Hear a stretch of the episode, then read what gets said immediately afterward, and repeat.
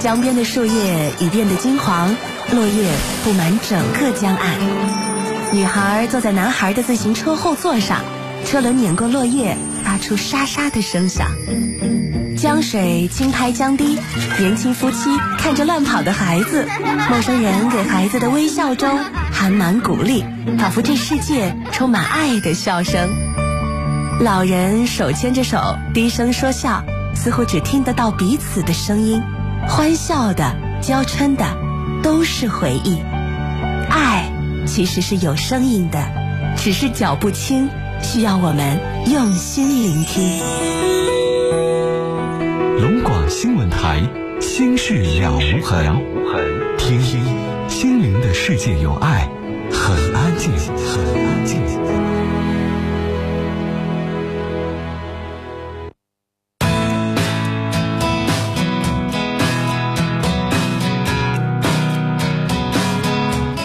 朋友，晚上好，欢迎您收听龙广新闻台，每天晚上十九点到二十点三十分准时直播。陈峰在黑龙江哈尔滨向所有的正在收听我们节目的听众朋友向您问好。那我们的节目哈尔滨地区的听众，请您使用 FM 九十四点六调频九十四点六兆赫来收听和参与。省外的或者是省内各个城市的听众，您可以通过。在我们当地的调频的频点来收听。另外，您可以通过手机上网的方式来收听。无论您是安卓或苹果系统的手机，都可以在应用商店当中搜索“龙广客户端”，黑龙江的龙，广播的广，龙广客户端，或者是搜索蜻蜓收音机，任意一款软件都可以。那在龙广客户端主页点击“陈峰听友俱乐部”，然后进入到。陈峰主持人专区，然后在里边有一个最上面最最上面那一条，十九点钟点击这里听直播，您点击它啊，下边有个播放键，播放一下，然后呢，您就可以通过手机来收听到我们节目的直播了。另外，在直播的右上角有一个一千多条、一千六七百条这样一个评论的这样一个数目哈，您点击这个数目，您就能够进入到边听直播。边在里边留言的这个区块了啊，这陈峰就可以通过您在龙广客户端当中的留言，随时看到你的留言，随时在节目当中可以第一时间来播出。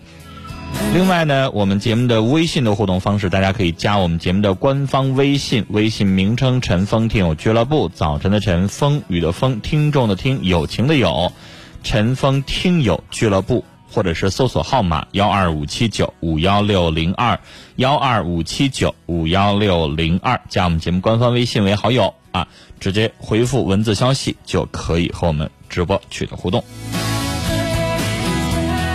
直播间的热线电话呢是零四五幺八二八九八八五五零四五幺八二八九八八六六和零四五幺八二八九八八七七。如果您有隐私需要保留，怕别人听出您的声音的话，您呢又可以，呃，拨打这两部电话零四五幺八二八九八幺零五，或者是零四五幺八二八九八幺零六，五部电话呢都是我们普通的市话啊，就像您给家里边打宅电一样，没有任何附加费用，您可以放心拨打。有的听众老怕我们电话是不是什么信息费什么的，没有啊。三分钟两毛钱，最普通的实话。您呢打进来说一下您的这个来自于哪儿、年纪，然后要聊的事儿，简单一句话告诉给我们，不到一分钟，我们导播就把您这个电话能接完。然后轮到您的时候，我们一个一个接。轮到您排队，轮到您的时候，我们导播把电话给您回拨过去，这样大家不用担心一分钱的电话费的问题了啊。好，下面的时间进入我们今天分享正能量。当你听到我的瞬间，就会发觉我一直在你身边。点击内心温暖，分享可以抚平心灵的忧烦。心事了无痕，圈圈点点身边的温暖。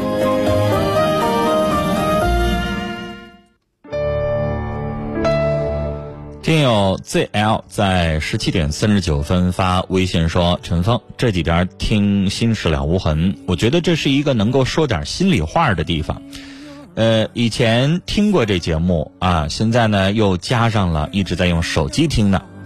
谢谢您，确实心事了无痕是一个您可以把它当做是一个小屋，每天晚上在七点钟这个时候守候。如果您这个时间不方便，您还可以通过手机下载龙广客户端免费安装使用，然后点击点播区当中。啊，第二个就是心事了无痕，点击这档节目，您可以听一年以来呢我们节目播出过的节目的所有的录音。另外，你喜欢哪期，还可以点击下载功能，把它下载到您的手机里边，随时听都可以。今天的分享正能量，陈峰今天不念故事，我们今天要接听一个电话，因为我们身边就有很多的好人好事儿，欢迎大家。给我们打电话提供这样的线索。我们今天要接通的是一位六十岁的阿姨的电话。您好，哎，陈老师你好，别客气，叫陈峰就行。呃，我们导播编辑告诉我说，您今天遇到个事儿啊，有一个不认识的人帮了您，您您详细说一说是怎么一回事儿。哎，是的，陈老师，嗯，是在十月的五号那天，周日那天下午四点多钟，节五号那天啊。哎，我和一个姐妹儿呢坐车，嗯，她呢在铁路局下车，嗯，她在下车的时候呢，呃，还没下，她那下的没下没下完呢，这司机就开车了，这一晃，她就她就摔下去了，啊，摔到那了，得回来过来一个抢道的自行车给她挡住了，要没这个自行车，她就一下子磕到道牙子了，后果不堪设想，啊。完了，在这个时候呢，我一看他卡的那样式儿的，我就把他拽上车了。我说上来吧，我看看不怕以后有或有什么后果啥的。我跟他俩还不在一起，我也不放心他。啊，拽上车之后呢，完了这个司机呢就就觉得好像也是个事儿了似的。完了他就把车开的特别慢，等到开到呃不到不那个哪儿，就刚过了那个和平路吧。嗯。呃，那个就是那个那叫什么呢？就是和那个。就是和兴路那一站吧，就是啊师大附中那一站吧。嗯嗯。完了，他就说：“哎呀，我车坏了，车坏了，你们下车吧，下车完了再了，我给你再再接别另一个车坐。”我说：“师傅啊，我说你看看这车坏，我说这个人到现在还不知道啥样呢。我说你看让他坐别的车，我说我说我说到时候找谁去啊？”他说那啥，他没事儿，没事儿。我说没事儿，现在没事儿。我说他，你看他那像个那个啥似的。我说我说你要让不能让他走了也不放心呢。其实阿姨，如果您想找那司机的话是好办的，那是哪那个您当时记好了，他是哪路公交车？公交车上都有行车仪，您几点坐的哪个车？那司机想跑是跑不了的。跑不了。这个您不用担心，您应该第一时间领着您的这个姐妹上医院赶去看病。然后把车号记好了，几点钟谁开的车，这是绝对不可能撒谎的。啊，哎，那个啥，我也头回碰这个事儿。那您在那现场，万一他要是有什么身体有什么磕碰，您在那现场，您就好像想捂住那司机。一点用都没有，反倒会耽误您的姐们儿的这个及时的治疗。哎呀，别提了！下回有这样的事情呢，您觉得他身体有恙，你觉得要想上医院，你就第一时间下车，立马下车的时候立马看一下这个，呃，车的那个牌，就是号码，车牌号。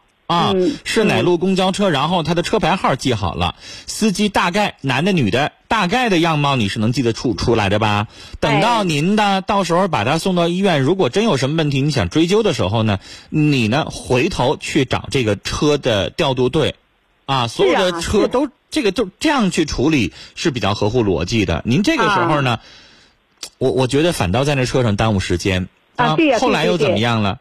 是啊，没这个经验呢。后来有一个女同志，这个女同志咱也不认识，素不相识。人这个女同志一从四点多钟一直陪到我们快六点了。你看我到家都快七点了，我又把这个人呃受伤害这个人这送到车上。他陪到你们六点干嘛？呃，六点六点完了，就这个司机吧，就想把这个事儿就就像就想妥协了，他就想那意思，你可怜可怜我，我也不容易。嗯。呃，我我说是啊，我说现在都是打工，都不容易，我知道你们很不容易，但是不容易的，我是被受害这个受伤的这个人，我说他也更不容易。我说我可怜你了，我理解你了，谁去理解他，谁去可怜他呢？我说，假如说他现在没有事，假如他要有了事儿怎么办呢？您跟我说那姐们怎么样了？那个姐们现在卡的吧，还还还行，还不不算没有啥大问题。完了，那个的女同志吧，特别好，就给她就把这个事儿给她说明白了。她说这样吧，师傅，你那也咱也不能那啥，你不是讹你，你吧给他两个钱让拿看病去。就是有啥事儿吧，我们再去找你。他就把这个司机车牌号了都都都记下来了。我要电话，他说啥不给。不给完了，这个司机就问我你是个什么人？赶紧撒绝了就问我。我说你别管是个什么人，我说我们在一起看着他了，我不能不管。完了，人那个女同志就说：“你别管人是什么人，她说这个事儿吧，你必须得有责任。就这样式儿的吧，就说你就这样也不多讹，你不多要，你就给个二百块钱买点药嘛，是呃去看看病就行。你看他这样也够可怜的，你说你可怜，他比你还可怜。就这样就这样也磨磨来磨去，磨到了快到我六点了，都黑天了，下车完了，这个人吧又领着这个人去买的药，我也跟着买这个药，这一小管药就十五块五啊，人家给拿的钱，这个女同志给拿的钱。你说当时我兜还没带钱，哎呀，我就说这女同志这在这个热心肠啊，感动的我都掉都掉眼泪了。我说咋这么好呢？我说真就是是碰到您打好人了。电话想要感谢的是这个热心人儿，哎然后也没留姓名，也没留电话，是吧？也没留电话，我管他要那要那个姓名，他也不给，啊他他他电话倒给我了。然后那个司机呢？司机呢？那司机没给，司机没给我电话。司机听从你们当时的要求拿了二百块钱是吗？哎，对他拿了二百块钱，嗯拿了二百块块二百块钱，他很不愿意，很很不高兴的样子。我说师傅你也别不高兴，也不愿意。我说这像二百块钱，他没有啥事儿。我说这咋有啥事儿的话，你这二百块钱打不住，你两千两万你也打不住。我说你不也是幸其运其？实阿姨，我想跟您说，啊。这事儿呢，咱先不评论这个司机怎么样。啊对啊对，嗯，您呢说他不愿意，他有他的难处，但是这个人呢，做人咱们说做人这事儿不能这么做，但是我嗯。不想多指责他。啊。呃，我们都说点好的。啊。我以后想教您，在碰到这样事儿的时候，啊。您那个姐们儿呢伤的不严重，不啊严重呢，他就是可能磕碰了一下，有一点点的外伤。啊，这个时候这个啊时候我啊还是按照我刚才说的做，赶啊快领他上一家诊所，看看有没有啊磕碰皮儿啊什么的，老年人骨头比较脆呀，啊呃，啊拍个片子呀，没有什么啊问题。我觉得就这司机呢，咱也一二百块钱也用不着再找他了。啊但是呢，如果要是中了。像啊。我说的，脑子里长个心眼儿。啊啊如果您手机能照相是最好的，照不了相的话呢，您就啊。记着车牌号，啊事后再去追究这件事儿同样好使。啊所有的车实际上是有这样的这个相关的证明的。其实我觉得都不用说过两天，你就啊。当天几个小时之后，如果真严重，医院说哎呀这个骨折了或怎么地的，那你立马再去回过头来找这个车队都赶趟。啊啊，所以我觉得啊您这件事情处理的在哪儿呢？就是您一直跟这个跟跟那位大姐，就是两个人一直在在跟这个司机在交涉那么长时间啊。啊我觉得伤者就一直在旁边等着。对我觉得这个有可能，如果要是哪次碰得重的话，那您可就耽误第一治疗时间了。所以呢，这个我我认为以后不要在这方面耽误这个时间。啊啊啊！最后呢，说实话，要那一百二百的，我真觉得也没啥意思。对，真没啥意思，对对是吧你你在那儿你在那儿两个小时，真没啥意思。但是呢，这司机呢确实是不咋样，这人做的不咋样啊嗯。但是我想跟您说哈，下回呢咱们注意一点儿，下车的时候别着急。啊啊，下车的时候有老年人的时候，一定要先喊一声啊！嗯你慢点你等我会儿，因哎为有有的时候动作慢一点，我也遇到过。动作慢一点，确实是因为司机现在什么呢？不像过去有一个售货员好像在那块儿，司机他看不着后边什么样对对对，啊而且他整个一趟线他是有时间的，啊，对对他希望快一点儿，然后呢，没准哪块又堵车或什么的，他也看不着，所以这个时候呢，我希望您下车的时候喊一声，你说我老太太、老年人慢，您给我等一会儿。啊啊，然后呢，确保安全，然后咱们再下车。宁可这一站我不下了，我不产生什么危险，是不是？嗯，啊然后再遇到我说的这样事儿的时候呢，这个按照我说的这样做，可能对您更好一点。然后呢，这是您要表扬的那位女士，我是觉得对，她是好人，表扬他。他是好人，他帮助您把这件事情解决了啊。这样的话，咱们咱们人家自己往里搭钱，搭的时对对间，对然后又帮咱们从司机这块要了二百元的赔偿。对对对对对这样的话，可能您这个姐妹儿呢，她自己也不用再花什么太多的这个钱了。但这件事情，我觉得您碰着好心人了。呃，咱们从这件事情当中看更多的正能量的部分。至于这个司机的事儿呢，咱也不想跟他再纠缠了哈。呃，咱以后呢注意一点，在下车的时候呢，一定要注意自己的安全。跟您聊到这儿啊，也希望您以后身体健康，我们少遇到这样的麻烦。其实这样的事情对于所有的老年人来说呢，是一个。在我们节目当中，等于是一个经验教训。大家以后在碰到这样的事情的时候，希望能够先想清楚、孰轻孰重啊，然后有一些事情回头再追究，或者说是您嗯第一时间的先送伤者去医院，然后你再派个亲属来再去帮你交涉这个事儿，也比您自己在那等着强啊。但是还是非常感谢这件事情当中有一位没有留下姓名的一位大姐，一直在陪着两位这个阿姨，一直在跟司机交涉。谢谢您默默的付出，谢谢您。好，接下来进入我们今天。心事了无痕直播的部分，我们稍后来接通听众朋友打的电话零四五幺八二八九八八五五八二八九八八六六和八二八九八八七七。您正在收听的是 FM 九四点六龙广新闻台心事了无痕节目，陈峰主播，欢迎继续收听。继续收听。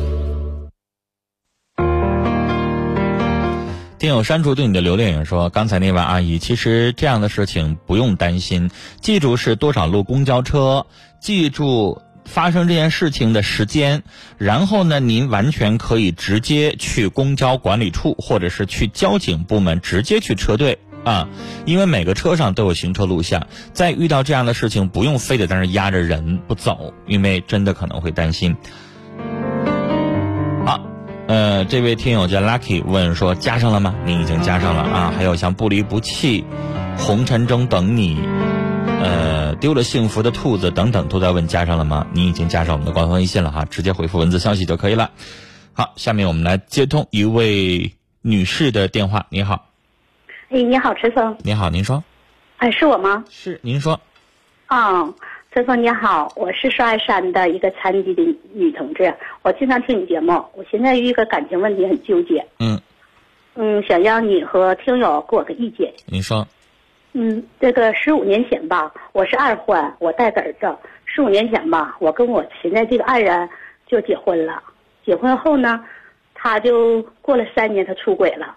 他出轨我知道之后，我就，就是，呃，选择了。我退出，因为我残疾，他找的情人是正常人，完我就跟他分手了，他就跟情人结婚了。可是过了半年后，他俩分手了，我呢始终没找，我是干个体做服装的，完了他找了我，嗯，挺后悔的，然后我就原谅了他，嗯，原谅他，我俩就打了结婚证，就是说复婚了呗属于，现在已经过十年了，可是他现在吧哈。就是我觉得他很不正常，就是，哎呀，他想什么就是什么，就是暴躁如雷，就是成天有时候，因为我在家干个体服装生意，他下了班后就，点一点的不高兴，就是无中生有的去喊去骂，成天撵我走。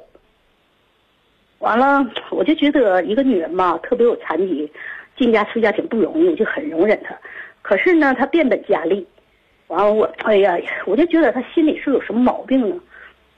还有今年春天的时候，我就上火嘛，因为跟我儿子，我儿子面临着就是去嗯应聘考大学嘛，应聘的时候我挺上火，他挺还得纠结。完了他又作，我很上火，我就嗓子哑，说不出话来了。完我就打进点了，可能是一体慢性过敏吧，我有我有过敏体质。完了，因为我家是商府嘛。完了我就回来了，一分钟我进屋就倒下了，倒下我就说我说，我就瞬间我醒了，我说你快点的去喊医生去，完了我说好像有点过敏，瞅这墙直晃动，他没理我，完了，我说你给我快我我因为我残疾腿了，双腿都残疾起不来，完了我说的，哎呀他就给我掐起来坐床上了，受伤我让他喊，因为我说不出话来，我就我就使劲的去说，完他没去喊，没去喊我挺生气，我倒躺下了。躺下到半夜两点的时候，哎呀，我起来了，起来我就腿和胳膊呀就麻木不能走了，因为我们分居生活，他在大屋，我在我在房厅睡觉，这这好几年都这样。可是呢，我就挪了我，我就扶着我的机器啊，缝纫机，就走到大屋给他喊醒了。我说你快去敲门去，因为那个诊所嘛，个体诊所就跟我紧挨着。我说你快去敲门去，你就说，嗯。旁边邻居开服装的师傅，在你这打完针，有有有反应了。他起来面儿糊，他抽完烟之后，他说的，半夜两点，你给你姐打电话吧，因为我姐离我太远了，我姐是在市里，我在矿区，我姐到我那去得仨小时。然后我就在想，我他就躺着睡了，我就在想，行啊，我认命吧，我就倒下吧。一大早四点半起来的时候，我就腿啥都好了。哎呀，完我就。从那之后哈，我就心可凉了。可是我默默的还是在忍耐着他，试验他哈。哎呀，进家出一家太不容易了。哎呀，他还是变本加厉，就是你上网斗个地主，他无中生有都骂你。完了，就是他去水里回来了，他就挺纠结也骂你。然后他就翻这个酒没了，他说，完了是说看冰箱，讲这块肉，就你做比喻哈，就这块肉挺大一块，完了咱们切成一小块了哈，他认为说什么？哎，这肉谁吃了？谁来人了？啊，以前那么一大一块呢，嗯，谁来了？这酒咋没了呢？那个他就认为什么就是什么，完就暴跳如雷，连喊带骂，就跟精神病似的。哎呀，完我就这么继续忍耐，别吱声了。他喊的时候我就出去了，因为我做生意我心磕碜。哎呀，就前两天又是的，上个月的时候半夜，我的是是十二点多钟嘛。我有时候休息不好，我去斗会地主哈。完了，我有个歌群，我因为我一天不出屋啊，我们四二山就有个歌群呢。中午十二点的时候，有时候唱歌，去那个消除我的寂寞。完，我们有歌就是歌群群，完我们聊会儿，就是看那个残疾人朋友事儿。后来我说聊天太慢了，我说咱们语音吧。我就跟语音就唠，就是看那个瘫痪，那个孟小那个看看我们群有个瘫痪，我们想去看看他去，一直到这事情，完了他就装睡觉，你知道吗？哇，我寻思完聊语音聊正常的问题，他就出来，哎呀，半夜能有十二点呢，哎呀，哪哪骂呀，当言碎语的，就是楼里非常静啊，哎呀，嗷嗷的发疯了。第二天早晨还是没完，就横贴乱卷的，能过就过，我赶紧给我滚，就这么的。成天撵你滚，就是撵你滚，暴跳如雷撵你滚，这不是吗？我就挺忧郁的，一年多了，我忍耐他这些年哈，我就忍耐出病来了。就是上个月嘛，三号的时候，我就在双安山查出一种大病，哎呀，双安山鉴定就说是一种恶性的，哎呀，我很苦恼。后来我上哈尔滨二院了，二院手完术了，现在我刚出院，不到一个月呢，等我治病。我就告诉他了，该咋他也去了。我都我娘家给我拿的钱，因为我供孩子上学嘛。他不供孩子，孩子回来也看不上，只是不吱声而已。哎呀，完了，他一分钱没拿，而是说我娘家给拿的钱哈，他还去上哈尔滨去买衣服，因为他的衣服一什么都不缺，就看他的心情。完了，我寻思出院在我妈养病呢。完了，我身边朋友都让我选择放弃，可是呢，我可纠结了。我就想让你陈峰哈，因为我总听你节目啊。以前我做棉裤哈，加工到半夜十二点，都是你的节目陪伴着我到十二点，坚持做下去。好，嗯，可是我就想听你的见解和听见解，我是分还是继续忍耐？我直接告诉你，毫不犹豫的告诉你，嗯，你的婚姻不能离。像你自己说的，你是残疾人，对，现在刚刚做完手术，身体也不好，管怎么地，他脾气再不好。他还是个人儿，还是一个能够给你一个生活陪伴的人儿。你走到哪儿去，回到这里，你还觉得那是我家，还是个温暖的地方。他这不好那不好，没短了你吃，短了你喝。嗯，那没有是吧？就是还是有温暖的地方，但是因为年纪大了，你们俩在一起相处呢，开始习以为常了，相互对对方的尊重不够。脾气不好，动不动的挂在嘴边滚。对这个“滚”字呢，我以前也在节目当中说过。我就是一个平时从不骂人的人，但是我要跟另一半吵起架来，我也会说“滚”。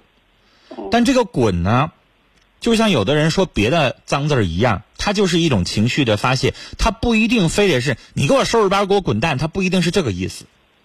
它不是一，它不是意思说你非得离开这个家，咱俩离婚，也不一定是这个意思。它只不过就是。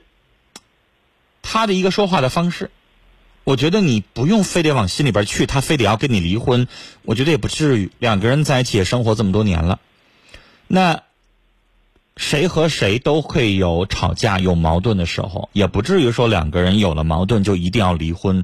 所以我非常直截了当的告诉你，我不同意你离婚。当然，你们俩有你们俩的问题啊，他主要是一个是喝酒，一个是脾气不好，是吧？他他不喝酒，他就是脾气。他因为他妈妈，他的母亲是精神病。你刚才说那馋酒那次是怎么回事？他说什么？你说什么？有一次馋酒的那次。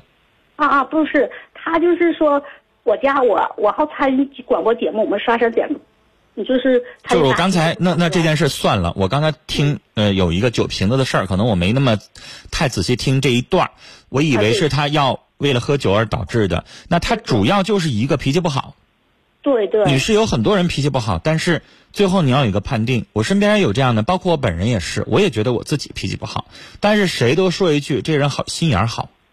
对对啊，脾气不好，嘴儿说完了之后，他也不往心里去，不像有些女的记仇什么的，男的他也不那样，说完了就哪儿说哪儿了了，明天照常对待你，那心眼儿好，对你好就行了，啊，那就可以了。你知道他是个善良人，你跟他在一起过日子，他也知道心疼你，但是脾气犯的时候谁都那样，所以我觉得一句话说清楚，也就是平时呢多一些温暖的沟通，多一些理解，事儿也就过去了。跟你聊到这儿，再见。稍后也欢迎我们的听众朋友就这位四十五岁的刷牙山的女士的这个情况来说一说您的想法。她自己的问题直接问说：这样的丈夫还要不要和她过了呢？她是一位四十五岁，没有工作，然后还是一位残疾人。我们直播间的电话是零四五幺八二八九八八五五零四五幺八二八九八八六六和零四五幺八二八九八八七七。接下来三分半的广告，广告回来之后继续来收听和参与我们的直播节目。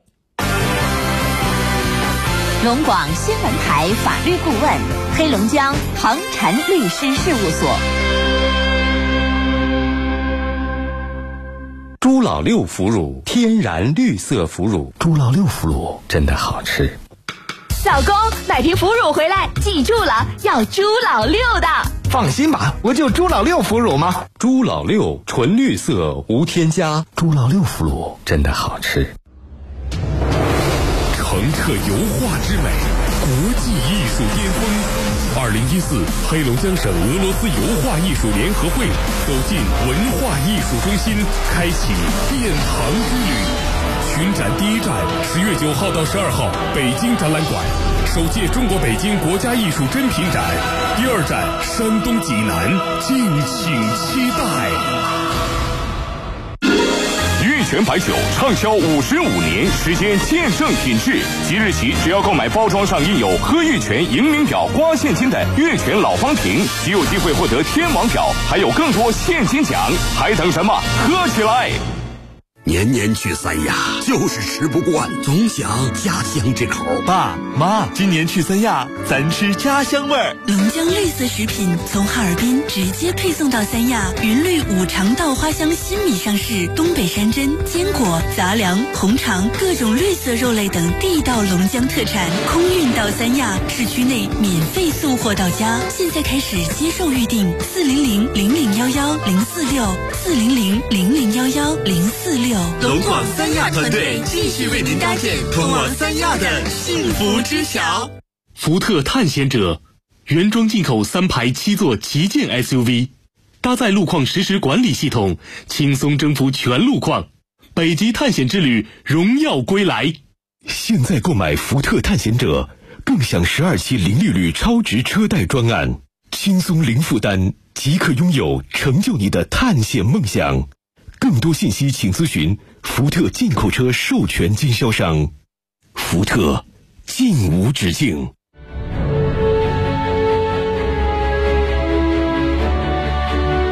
深广健康一直致力于中老年人的夕阳健康事业。多年来，深广健康的广播节目立足于百姓生活，立足于百姓的切身利益，让中老年朋友在寻求健康的道路上少走弯路。深广保健园为您打造全新的健康生活体验，这里有优质的中医保健品。这里同样有像您一样渴望健康与交流的中老年朋友，健康产品、保健理疗、养生知识三位一体，自医自诊、病情咨询、权威解答，放松心情，一站到齐。养生胜于用药，保健重于治疗。深广健康，传播健康生活新方式。你用中国移动 4G 了吗？移动 4G 卡，新客户入网即送，老客户免费发放。4G 手机零元购，流量包直享百分之五十。4G 就选中国移动。我是省旅游局局长奚东光。我们要重点解决旅游部门服务作风不够扎实、旅游市场秩序不够规范、旅行社诱导、欺骗、强迫游客购物等游客关注的热点难点问题，努力把我省旅游业培育成人民群众更加满意的现代服务业。十月十日，我们将走进龙广新闻台航风热线，欢迎大家提出宝贵意见，电话是零四五幺八二八九八幺幺零。您正在收听的是 FM 九四点六龙广新闻台《心事了无痕》节目，陈峰主播，欢迎继续收听。继续收听。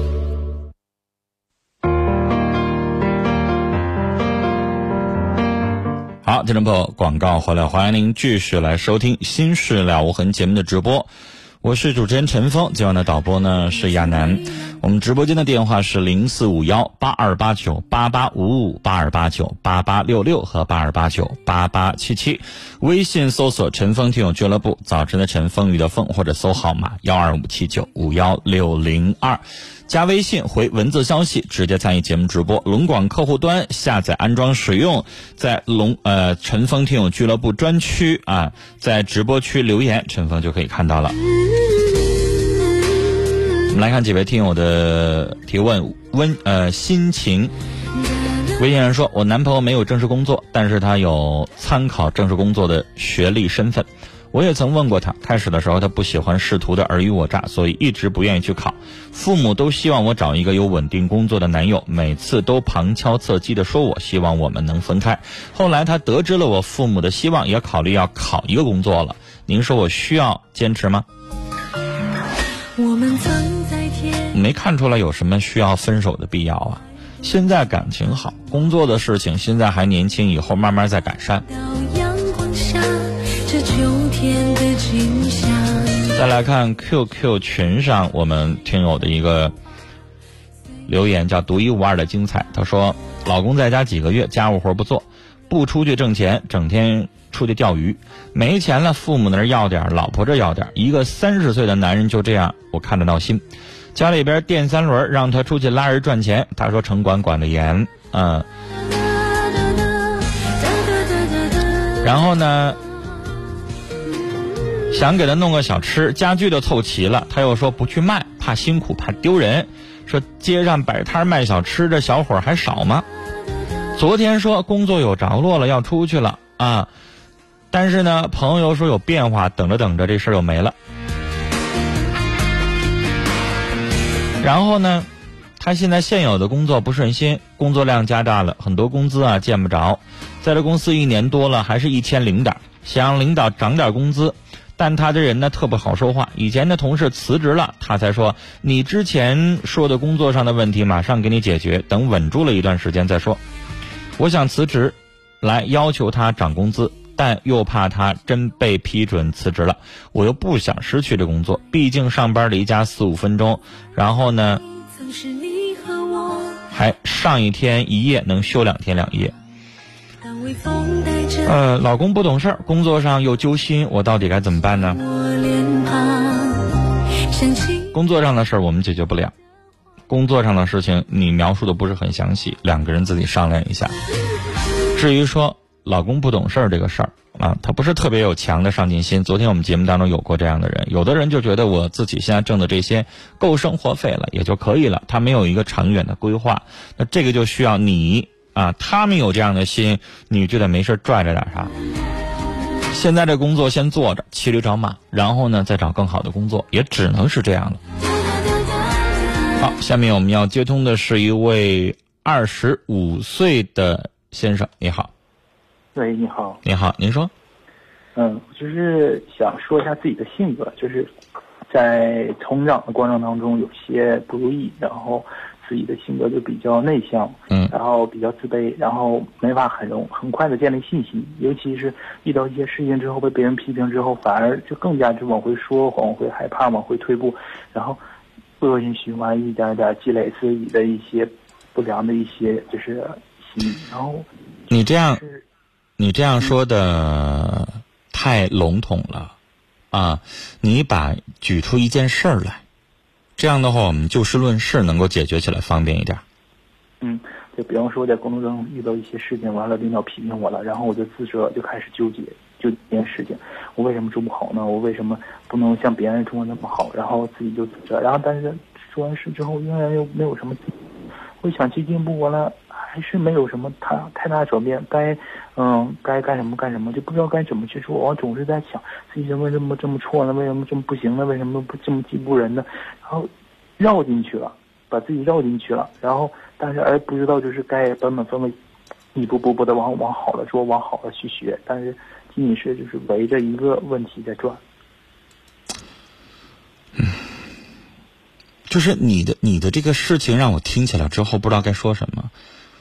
我觉得普普通通每个人都这样，受到领导批评了之后，可能都会有一点点自信心受挫，然后一次又一次的没有得到领导的赏识，都会有这样的正常的想法。那你要是正常的想法，我不知道该说什么，我没觉得有什么不可以。只不过你需要去跟你的一些前辈和同事交流一下，领导喜欢或者是领导愿意让你们把这个事情做成什么样，怎么做能够不让领导说，能够尽快的能够把这个工作做上手，得心应手的，你需要跟你身边的一些朋友去交流，是吧？就是有一些活，你觉得你尽力了，但领导没觉得，或者是你你做完了之后没有得到领导的这个喜欢，没有按照领导那个想法去做，那你白做了。就像我们说的，干活不由东，累死也无功，就这个意思。然后我想再说，你更多的需要的是跟人去沟通，然后让别人给你一些建议。陈峰老师，啊，你听完我说的话，你得跟我交流啊，听懂了吗？听懂了啊？还有什么？陈总就是您说的那个交流这个事情，就是你说我第二个问题就是我自己就没法跟人很容易去去融洽的沟通。那这就是问题了。那你在一个集体当中生活，你没有一个没有几个三两个朋友，然后没有办法交流，那你就被孤立了。对，所以说陈峰老师想跟你说个什么事儿呢？人在有个心理应激的一个状态下，是会把自己封闭在一个套子里头。会怕被别人去攻击，怕被人别人去伤害。那么这个时候，你就是把自己放到一个盔甲里头，不愿意去。你之前受到过严厉的对方的伤害吗？嗯，发生过一些心理应激的事件，很很严重，甚至是想过很多。什么样的事儿？就是被同学孤立，然后发生过一些冷暴力，就是我还说不清，说出来之后别人还不信这样的事情。就被同学孤立。别人不愿意理你了，这就这就算是严重的事情啊。关键是持续了很长时间。那你有尝试去改吗？我尝试去改，我要想去拿自己的这热心去感化，或者是说去融化别人，但是发现没有用，因为啊。那人家为什么不愿意理你呢？为什么孤立你呢？你有总结出原因了吗？是你特，是你性格不好，是你不够随和，还是怎么回事？得罪人了。那你得罪完了之后，你怎么去修补的呢？男人和男人之间，有的时候有有一些事情是比较容易的。我主动请你吃饭，你还不去吗？去完了之后，有一些事情，大方一点，没事就做了，不就好了吗？想过这样，我曾经跟他们去赔礼道歉，但是他们认为我，如果一个人与人之间，或者是一个事物之间相距太远的话，觉得你人家觉得很藐视你的话，你没有筹码的话，你连跟人去谈判的。筹码都没有的话，你根本就在谈判桌上没法谈这些事情，人家会藐视你。想的太复杂了，一个班级当中不可能所有人都瞅你不顺眼呀。当然不是了，当然不是所有人。那你就个被个别几个人孤立了，你为什么把这个事情看成你人生的重大的事件呢？嗯，的确是。就是我，就是你现在的那种描述，那种心理的应激反应，类似于像抑郁症一样的。你得受到了重大的人生刺激。如果说整个世界的人全都孤立你，你可以这样，但是只是班级当中个别的几个人造成这个影响，至于对你来说是重大的应激事件吗？曾经有一个就是一个猴子，如果放到一个笼子里电它一下子之后，它总是想被电，然后最后连伸手。你跟我讲的是心理学的一些案例，但是放在你这个身上根本就不恰当。你没有遇到那么严重的事情。我很严重了，我现在跟您说，是我已经。我说我你没有遇到那么严重的事情，但是你的反应却很大。对呀，我不知道不明白，就是现在我现在的心理是你自己在给你自己设的一个障碍。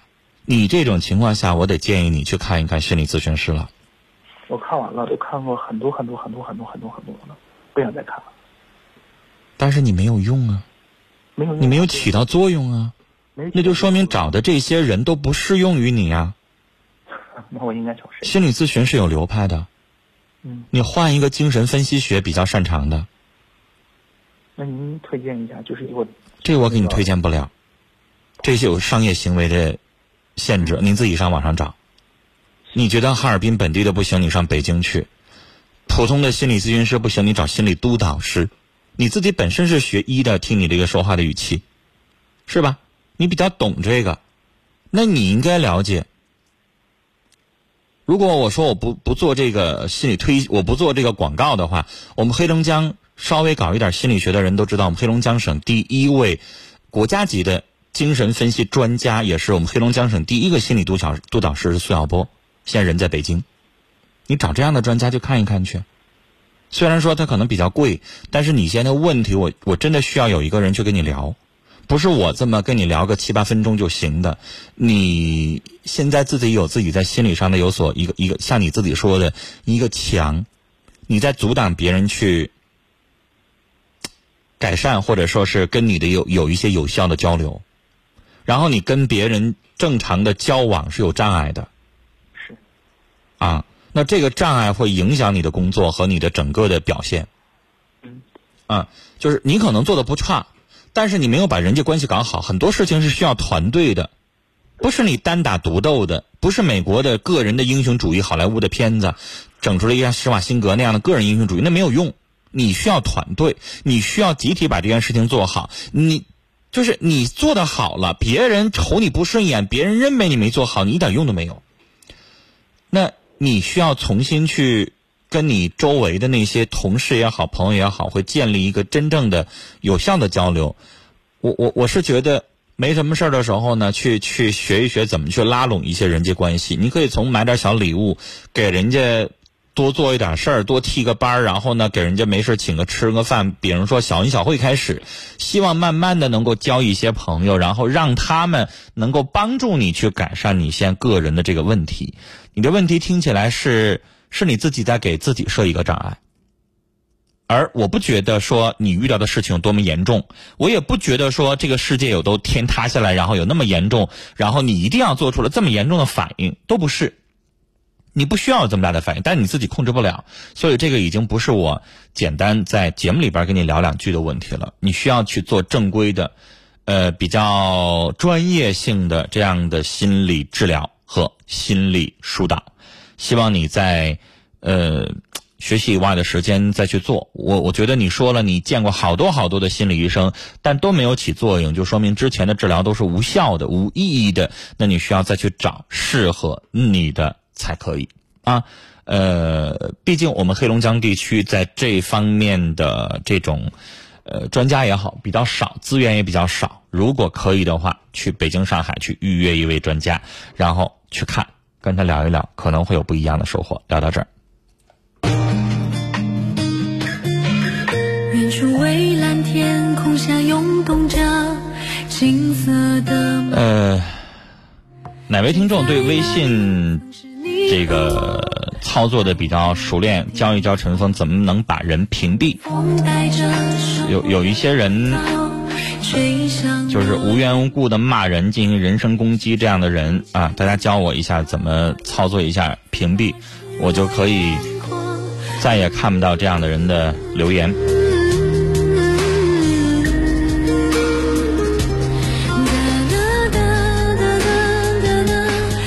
来看啊，挺有跨越的留言说，女儿六岁。在我们这儿的机关幼儿园大班，这个幼儿园提倡玩中学，学中玩，不给孩子压力。书包呢不用背，也没有作业。我觉得学的东西不少，就是有点慢，所以家里人希望来年换一个个体幼儿园。小学一年级的东西基本都能学完了，每天回家都有作业，还有卷子做，这样合适吗？孩子的童年是不是会太累呢？真上一年级之后还会认真上课吗？我觉得这是教育观念的问题。有的家长就觉得孩子没学到东西，希望能够在上小学一年级前就开始有一些单词会背了，加减乘除都会做了，是不是这意思？我想说，毕竟是政府机关幼儿园，它的教学理念应该比咱们老百姓要先进的多，啊，国家政府能够允许他这么去教孩子，肯定有它的意义所在，有它的价值所在。我倒觉得这个幼儿园不错，寓教于乐当中，孩子在潜移默化当中能够受到了很多的教育。至于你说的想要把一年级的一些东西学完的话，你就可以教啊。小学一年级能学的东西，乘法、什么九九九这些相关的口令，然后简单的一些单词，你就可以教。你不会教，你也可以在业余时间找一个婴幼儿启蒙的这么一个辅导班去让他上。我反倒觉得这样的幼儿园的教育方式，我比较欣赏。金色的麦浪，就在，好，下面我们继续来接，这是一位六十一岁的老先生的电话。你好，哎，陈峰老师你好，别客气，叫陈峰就行。您说，哎，我那个有这么一个事情啊，挺困惑的。嗯，这个完人去世吧，已经这个接近十一年了。嗯，哎。我自己吧，呃，开始前吧，就是孩子上学没想找，但中间呢想找，但是现在又放弃了这个想法，因为年龄挺大了。这是我大女儿吧，她现在吧，原来做买卖，他就赔了，家里现在就是，呃，已经不那么富裕了。您现在年纪也不大呀，六十一岁还叫大吗？还，是，可以是什么。按照现在的很多人的说法，就是您刚刚进入老年才一年，因为我们现在认为说四十到六十之间都叫中年。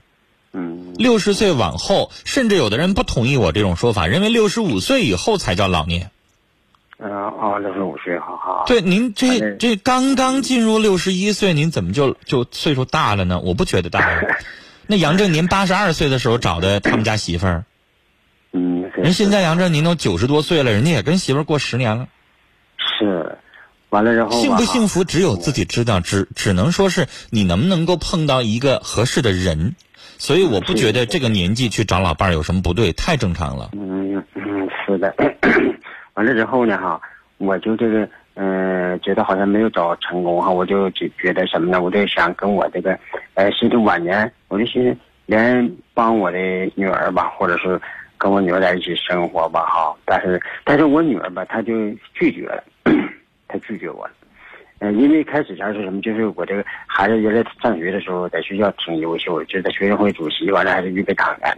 后来就因为俺有病的时候，那个时候吧，我就实在有些照顾不过来了。在医院的时候，我就说那，我就说让他帮我一把。但是呢，后来就说到医院一看，母亲病已经很重了，那可能很快就走了。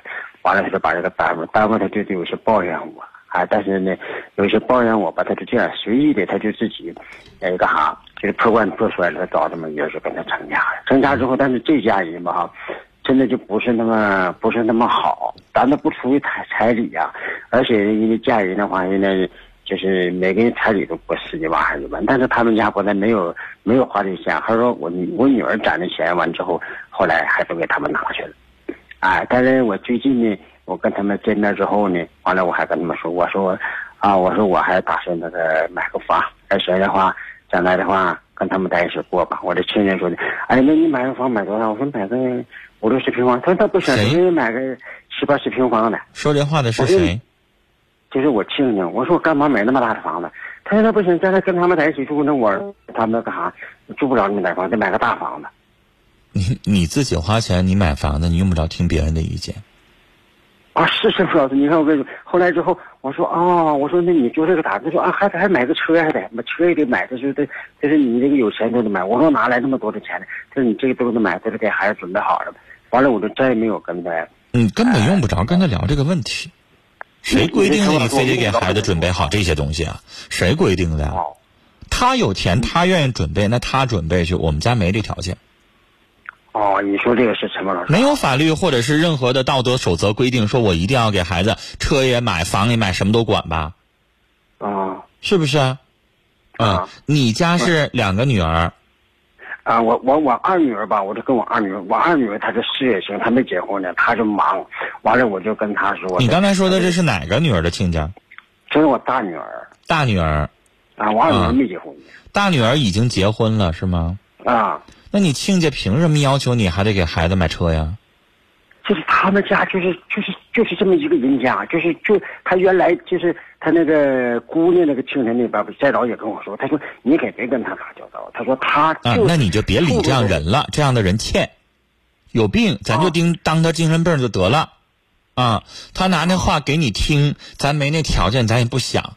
就有钱了，老先生，你姑娘已经结婚了，她也成年了，她也三十来岁了。他想开车，他自己挣，跟你没有关系。老先生，你要想买车给自己买，也不用给别人惦记这事儿啊。您想买房子自己住，也别给别人搭个了。您是俩姑娘，按理来说，姑娘结婚呢，咱用不着往里搭太多钱，是不是？您管您自己就行了。二女儿没结婚是吗？没有。二女儿没结婚的女儿出嫁，一般情况下。你这儿都花不了太多钱，人家一般嫁姑娘还能得点钱呢，啊，是不是？咱不用想得什么呢，但是我是觉得你也用不着往里头搭太多。您自己呢才六十一岁，现在该找老伴儿找老伴儿。您自己身边没人照顾了，子女都出嫁了之后，您自己更孤单了，想您自己吧。你说陈峰老师，我就考虑这个事儿。我寻思自己大女儿这样，和这姑这么，你说二女儿吧，她就告诉我上老职公寓，我不想上老职公寓。那你说陈峰老师，我现在这种年是不是还得？什么？我没听明白，上哪儿去？他说让我我二姑呢，后来说，那你上老年公寓吧。我说我不想上那儿去。啊，那您就自己有房子，自己找个老伴儿，俩人自己过日子呗。啊，那你说陈峰老师，你说我现在应该自己选择，自己晚年自己找个老伴，自己找，这种情况就根本就不能奔女大女儿去了，是不是？当然呀。啊，那你说这，你说奔谁也不如说自己身边有一个人照顾好吧。哦，人家年轻人有人年轻人的生活，时间长了之后觉得咱是累赘，或者是就算是很孝心，那咱们跟年轻人生活还不生活到一块去呢？对不对？啊，您不是说自己没有条件，自己有条件，自己有房子，那咱们就自己过呗。是不是？你说这个，我就我就挺挺吧。所以说，我就我就在想这个事情。大女儿他们那么样，天天要买这个要买那个，我寻思他们去在一块去的话，我去了。他那是想从你身上占便宜，觉得你老头手里还有钱儿。啊啊！但是老先生，前半生您为子女活，现在这后半生这几十年，咱是得为自己活了。之前没享着福吧，没吃着啥好吃的吧？那您是不是给自己存点钱，自己也出去溜达溜达、旅旅游，自己给自己买点吃的用的，自己活两年，是不是应该了？都六十一了，嗯，是不是？啊你还往你大女儿身上搭钱？她自己挣，她自己的命，她自己有钱想，她自己花。你大女儿咋没说每个月给你交点钱呢？您都六十多了。哎呀，我跟你说，陈峰老师哈，这个事儿吧哈，哎，就是就是过年过节他们没找过我。也没找过我，所以你没那义务再管他了。您六十一了，你大女儿三十多岁了，她自己也有子女，她也为她自己的子女花了，但是不能从我们老头这花了，啊，自己去挣他自己的，想赶上生活他自己挣去。老人家，我只是那一句话告诉你：捂住你自己兜里的钱，想花钱往自己身上花就行了。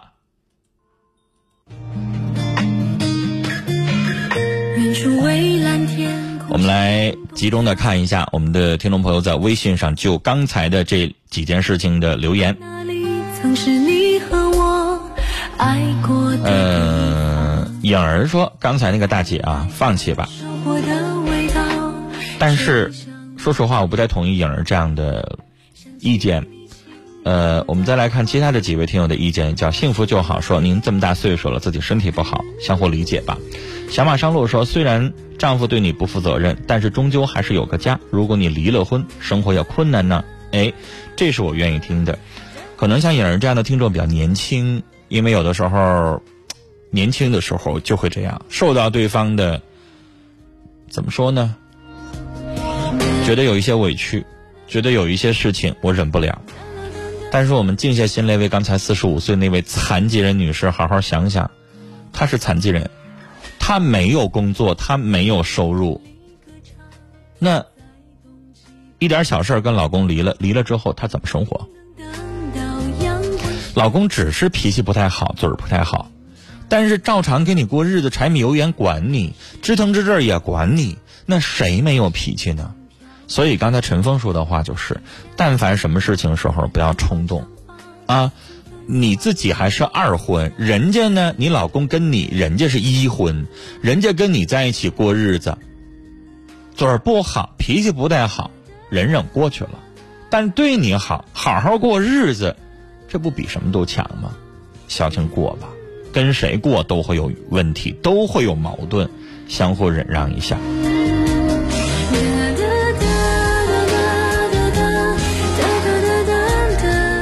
丢了幸福的兔子说：“女人不容易，就是苦累自己忍着，日子呀这样不易，慢慢的熬吧。”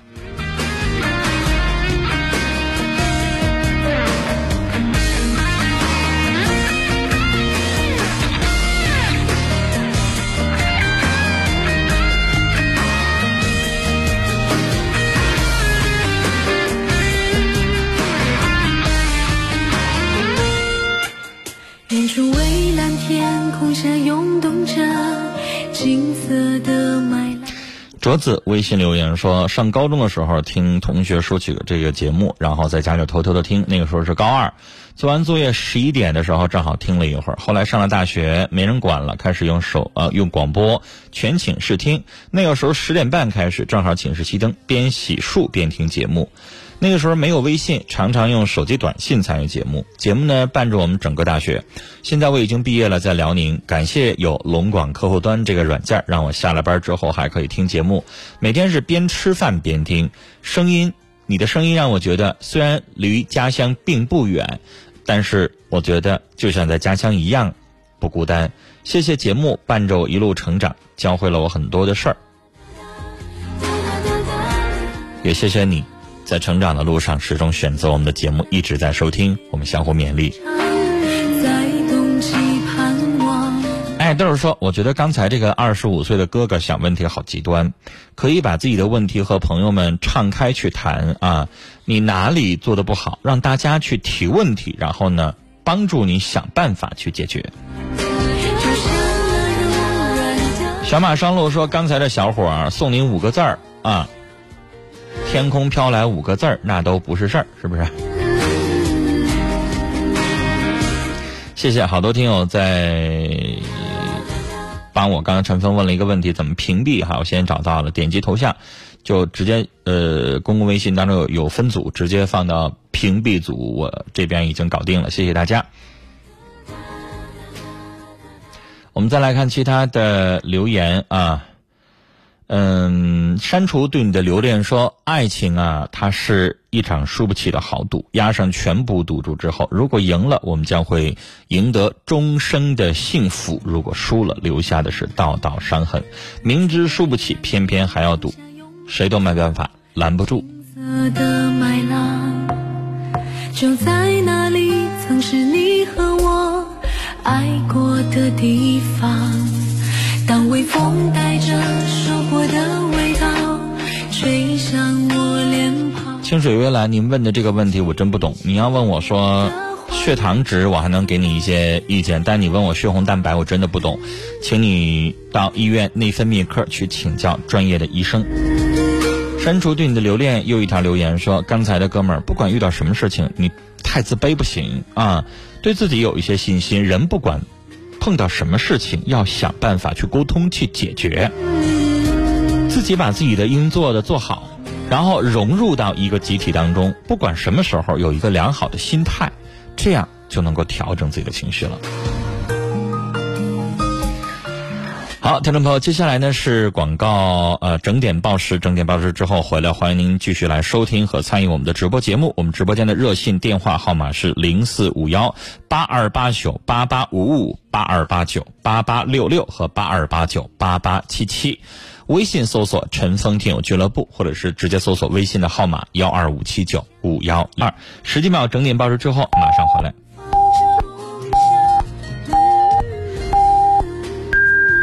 北京时间二十点整。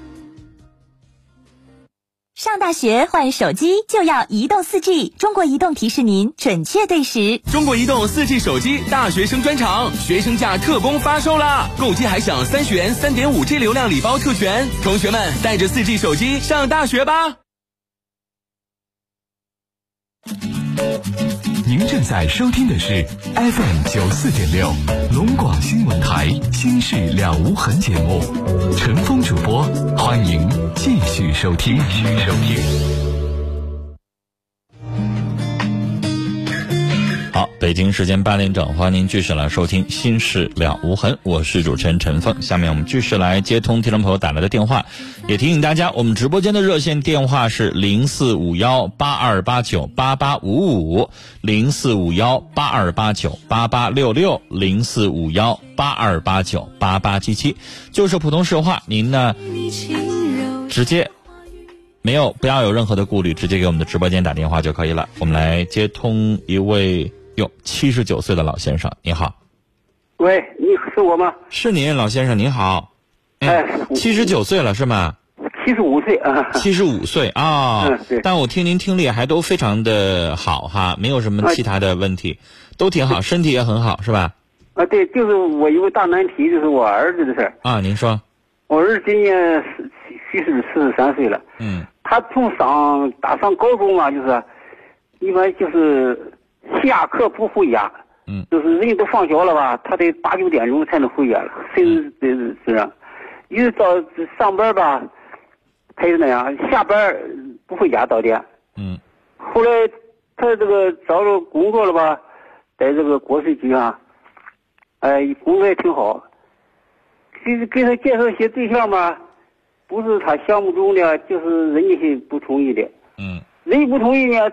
他也不会追，他想不通，那那更不更不拉倒，就拉倒了。嗯嗯嗯。关键他现在呢，他自己在一个自己买楼，自己在一边过。嗯。他有成天不回家，这因为有双休日，他们哈。过年过节，就是过年就那一天就在家，三十回来，他初一就得走。嗯。其他节日啊，嗯，也是喊都不回来，叫都不回来。好。呃，老先生，我听您的意思，就是您这四十三岁的儿子，你愁的是他结婚找对象的事儿，是吧？对，这这他他不光是对象的事儿他跟家里人就是也不联系，就是那样。嗯，你的意思说他不太会为人处事儿？啊，就是家家里人就很，嗯，老人就过节喊着回来，他就吃顿饭嘛，他拿出都行。老先生，您就看明白了，你儿子对待家人这个态度，你想想。家人没办法，有血缘关系，我忍你。那人外人谁忍他呀？是他个人为人处事和他自己做事儿、和人相处的方式，他本身有问题，所以他也看不上别人，别人也看不上他。您说是不是？是，咱可是我有一个姑娘嘛，他们说，经过也是我们邻居吧，嗯，老人就是不同意这件事嗯。他这姑娘他妈是那是找的我们家，嗯，哎，但是呢，他没没见面的时候，我说挺同意，说这人比他小十岁了，人家工作挺好，是个高中老师，嗯，但是呢，这个后来一见面呢，他都有点不同意，不同意原因，后来他暴露出来了，就是什么呢？这姑娘嘛，就是身高也行，长得也行，就是一个她那个牙是。叫药物牙、四环素牙、后牙根儿是这个呢。他也有点太事儿了吧？牙还管呀？就是他，你要嫌人牙不好，您给人买点产品，给人美白一下，不也过去了吗？挑牙的事儿，你又不天天跟人牙过日子，那也太事儿了。就太事儿了，就说就这个，所以那姑娘嘴他人好就行呗，是不是？是，那姑娘追他，他就是。老先生。我不知道你们鹤岗当地有没有这样的机构啊？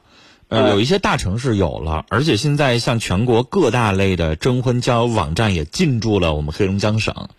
什么意思呢？我希望您给他上你们鹤岗找一个大一点的这种征婚交友机构去给他做个登记。大，我为什么这么说呢？像咱们过去那种个体式的小婚介所太小了。有的进婚托婚骗的没啥意思，我觉得像你儿子这种情况呢，需要呃需要有那么两个大的婚姻机构的这个办事人员给他一些建议，跟他聊一聊，改变他一下子。呃，去年有一个电视剧很火，老先生，我不知道你听没听说过啊？那个电视剧叫《男闺蜜》，呃黄磊在那个电视剧当中就演一个专门的征婚机构的这么一个黄金，叫什么？我没记住那个职位叫什么名字，就是专门的红娘吧。但是他是个男的啊，专门的红娘，他他们叫什么岗位我还真忘了，反正是那个金牌的，这个专门给人找对象的这么一个人儿。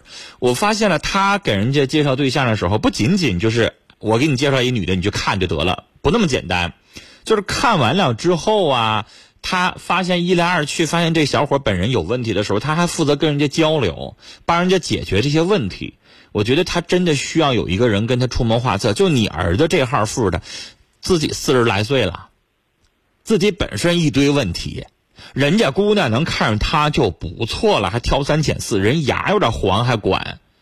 老先生，你这儿子呀，他要是我哥们儿，我就应该踹他一脚。你自己不瞅瞅你自己啥熊色，你还挑人这挑人那个，牙黄怎么了？耽误过日子吗？对不对？耽误过日子吗？那先生，现在很多人，我我牙要黄也没那么白呀。一般咱们抽烟的、喝酒的，没事愿意喝茶的、喝咖啡的，那个肯定都会有点。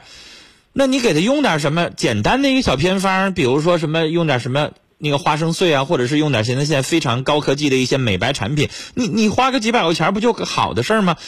而且我就说你不花那钱又能怎么的着呢？是吧？你不耽误过日子的，你都四十好几岁了，你还有啥好挑的呀？人家不挑你都不错了。你想想，一个四十三四岁的一个男的，到现在没结婚，人家一寻思跟你这样的人在一起，人就觉得你是肯定有怪癖啊，你是不是自己肯定有毛病啊？要不然人凭啥？谁这个年纪了还找不着对象呢？是不是？老先生，您儿子自己有问题。你说他听不了的话呢，我就建议您找这样一家机构，或者说是身边有那么哪哪些人说话他能够听得进去，就给他两句了啊。要不然他自己啊不瞅瞅他自己啥熊色，他他他自己他老是不着急，这个事情就不能这么挑了。人到这个年纪四十三了，你再去看媳妇儿啥都不重要，什么身材呀、长相啊、身高啊，我觉得都可以忽略不计。工作差不多。收入有保障，人好，对咱好，那还有啥好挑的呢？是不是？他自己也不是什么大帅哥，排着队谁都找他的，自己不找不着对象，好不容易碰到一个人，女的还喜欢他，你还说了，这女的有点倒追他的意思，你这还不愿意摆什么谱啊？是不是？高先生，跟您聊到这儿，您年纪大了，啊，七十五六岁了，您呢少跟他操这个心。找他身边两个人，或者让他自己一人晾着去。啊，他自己没认识到这个问题的严重性呢。我们来看 Q 群里边的留言，那一说：“我觉得爷爷您别跟着再操心了啊，这叔叔都那个年纪了，早形成他自己的世界观了，什么事儿他有自己的能力和看法，他的幸福就是要靠他自己去争取。”古稀的春天，老人说：“前面打电话那学生在思维上有严重的问题，心理压力源于自己走入了一个怪圈，一定要重新调整，做心理治疗。”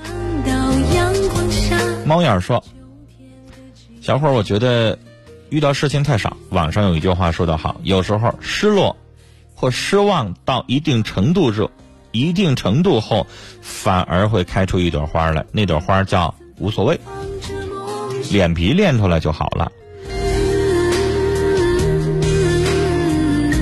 崔永元不说一句话吗？心眼大的人也不会得抑郁症。开个玩笑啊！刚才那个小伙真的是比较重，希望你去找专门的这个心理机构去做治疗。我们黑龙江在这方面，如果你觉得你看了好多的医生，水平不够，都没有给你治好，那请你去北京和上海。啊，哎，抱着枕头睡觉觉，提醒陈峰了，那叫金牌婚姻顾问方俊。呃，龙广客户端当中听友的听友的留言，秋之蓝韵说，今天是我和老公王友春结婚二十周年纪念日，祝我们老两口及上大学的儿子快乐、健康、幸福。特警哥在客户端上留言说：“哎呀，我去哈，天天开车听这节目，不结束都不愿意下车。终于研究明白咋用手机听了。”他说：“陈峰大哥你好，工作人员辛苦了，谢谢您。”当微风带着收获的味道吹向我脸下面我们继续来接电话，是一位五十一岁的先生，你好，你好，你好，您说，我现在吧，一个人比较苦闷，嗯，因为吧，这个一个人就是媳妇儿不在身边，孩子现在上大大学四大大四了，嗯，然后还准备考研究生，和妻子为什么两地？呃，我我我我是那个一个大学老师，嗯，然后呢，人在哪儿？我爱啊，您人在哪儿？我在哈尔滨，啊，爱人呢？上北京了，去北京工作。对，呃，是那种也是像你这样的事业单位的工作，不是，他是原来上的这个外企，哦，就是收入比较高，去北京收这个挣钱去了，意思是不是？对对对。啊，但是你又事业单位，你又跟着去不了。对对对，我懂了。那没办法，这是工作造成的。哎呀，所以说一个人两年多也挺苦闷的。但是还好，我觉得你的工作比较时间多一点。是。毕竟你还有三个月假期呢，你像我这样，我还没有呢。啊。我想团聚，团聚不了呢。但是我发现我我我妻子出轨了。他多大年纪？他四十九。嗯，这就是两地分隔的，我相信所有人都会想到的一个问题。如果两个人都能够把这个事情看得很开的话，不去往那个方面去去想的话，可能问题不是很大，因为你再熬两年，退休啦或怎么样了，退不了。我现在得六十岁，然后呢，可能还得到到六十五啊。但是。我们国家是有一些什么病退呀，或者是提前的，反正，但是你怎么也得因为因为再等两年，嗯嗯嗯，我因为他去北京了嘛，我当时就有一种预感，我说咱俩吧，可能将来啊，就可能是由夫妻变成兄妹了。嗯嗯，他现在怎么说呢？嗯嗯啊，他现在怎么说？他没说啊。然后你发现这件事情之后，他没有任何一个交代，没有。然后我岳母就跟我说，当时呢就是不希望他去北京。嗯。然后呢，我内地非常支持他。嗯。你怎么发现这些事儿的？我去年十一的时候发现的。怎么发现的？你发现什么东西证明他？当时呢，我发现他，因为，哎呀，夫妻做爱这个事儿。然后呢，他有那个，我俩从来不用那个药。就是你发现他在性生活方面有跟以前不一样的行为了和习惯了，而还有证据。哦，懂了。呃，过去这么长时间了，快一年的时间了，他也没有给你就这件事情有什么交代或者说什么。他让我拿出证据，我给他证据了。嗯，然后呢？然后我就想跟他离婚嘛，他不同意。先生，我刚才说了，您也是成年人。我昨天也在节目当中，最近这两天都有这样的事情，两个人都是两地分隔，然后对方这个一方发生了这样的婚外不是情，是婚外性关系。昨天是一位女士，丈夫是类似于那种在外经商，一年有七个月在外地。然后丈夫发生这样的事儿，我直接反问他先生，我就直接反问你：你认为三年的时间，你妻子一个人在北京，她全自己，她你认为她都怎么解决自己的生理需要？她不可能，而且她买的那个对呀，但你也说不可能了，就永远不可能。你说你就认为说她不可能就一个人儿，那你心里边也有这个预期，但是你为什么要这件事情你又开始要离婚呢？那你说我一个人在这块儿已经快三年了，嗯，这个就是生理健康和心理健康可能都有问题吧。但是我觉得这是矛盾的。你能预想到说他在北京一个人三年，他不可能一个人去去解决自己所有的需要，他肯定得得发生过什么。嗯啊，而且已经有证据了。嗯，对，就没证据，咱闭上眼睛寻思，咱也认为那是肯定会有的。就像现在，你媳妇儿可能也不相信你一个人在哈尔滨这三年的时间全一个人自己解决。那我我让他回来，他不回来。我说你在家里面，对他肯定也是这么想的，但是我我我是觉得你为什么又突然又要想离婚？因为你之前有这样的，我去年我去年发发现这个事儿，去年十一我发现这个事儿以后，我就已经提出来了。嗯，他不同意。嗯，那他不同意的理由是什么呢？他不说，是这个年纪了不想离，子女大了。这个这个我我我我真是不知道，我爱动不动？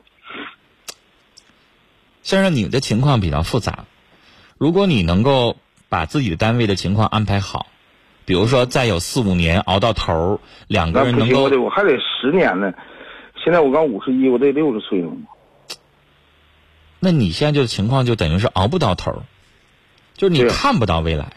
对，他肯定是不回来了，而你这边解决不了这个问题。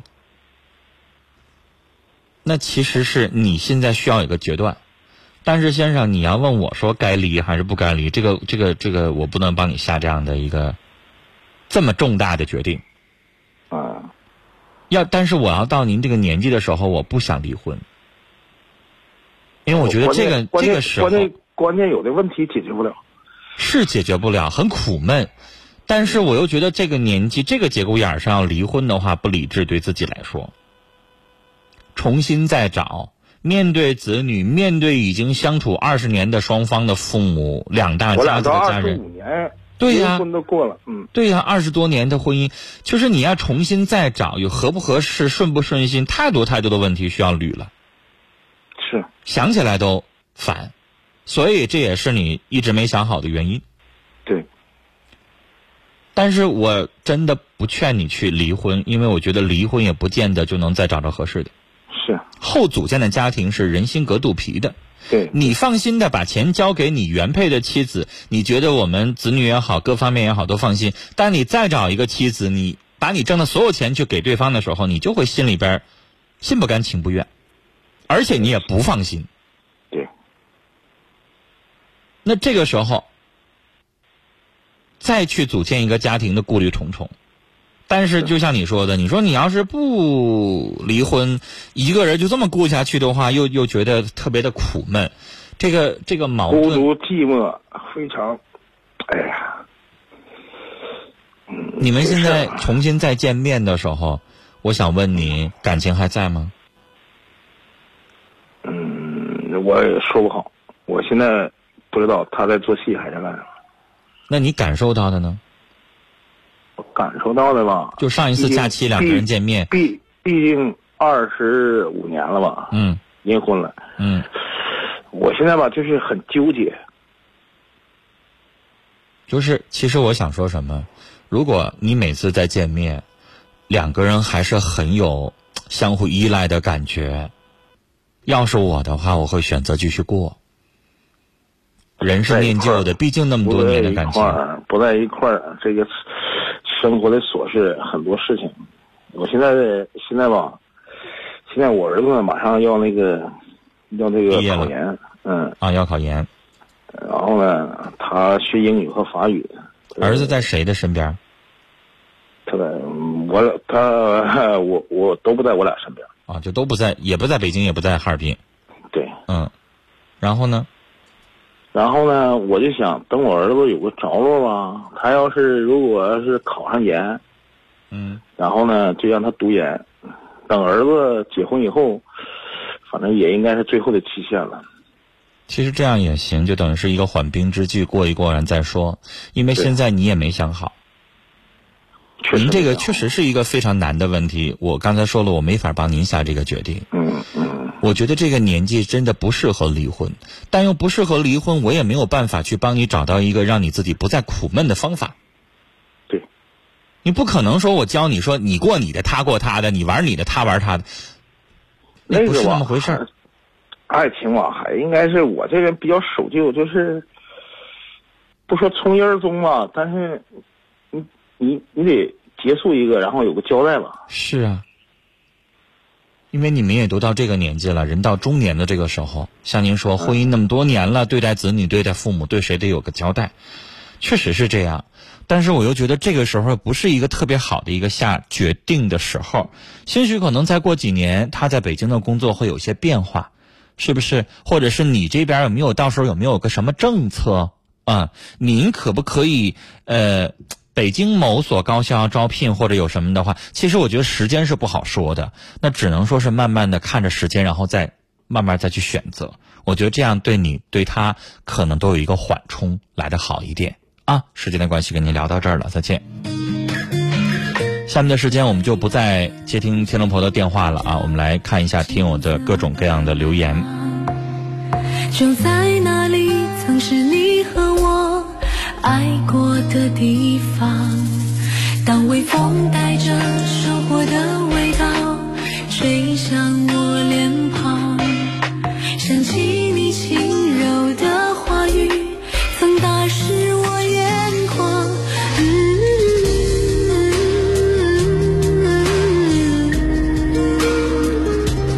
删除对你的留恋说：“刚才这个先生，您年纪呢也大了，借用宋丹丹小品的一句台词说：‘老年人到了老了要自找有乐。’这事儿一要看您的容忍能力，有一些事情还得从对方的角度去想。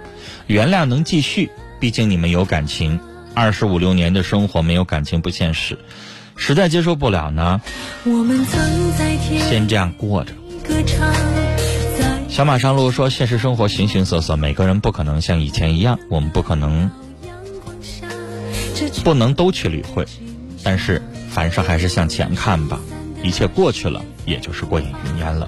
随西风飘荡，就像那柔软的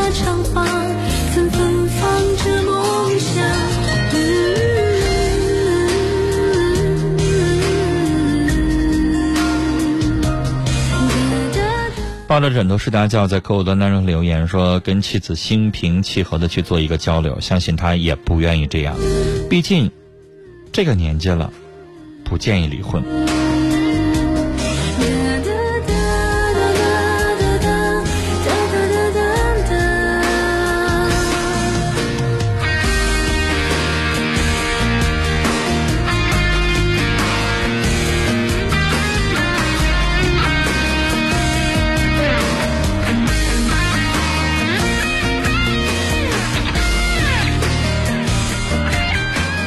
小龙女昨天已经发过这个微信，陈峰成天昨天已经回答过了哈，但是你又发了一模一样的内容，相信你应该是昨天没听到，我再说一下。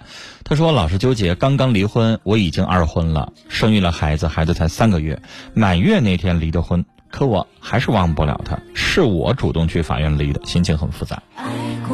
我昨天跟你说的是，既然孩子这么小，才三个月。你还忘不了他，那肯定是当时你们俩是一时冲动离的婚。我建议你放低姿态，放下尊严和面子，再回去找他。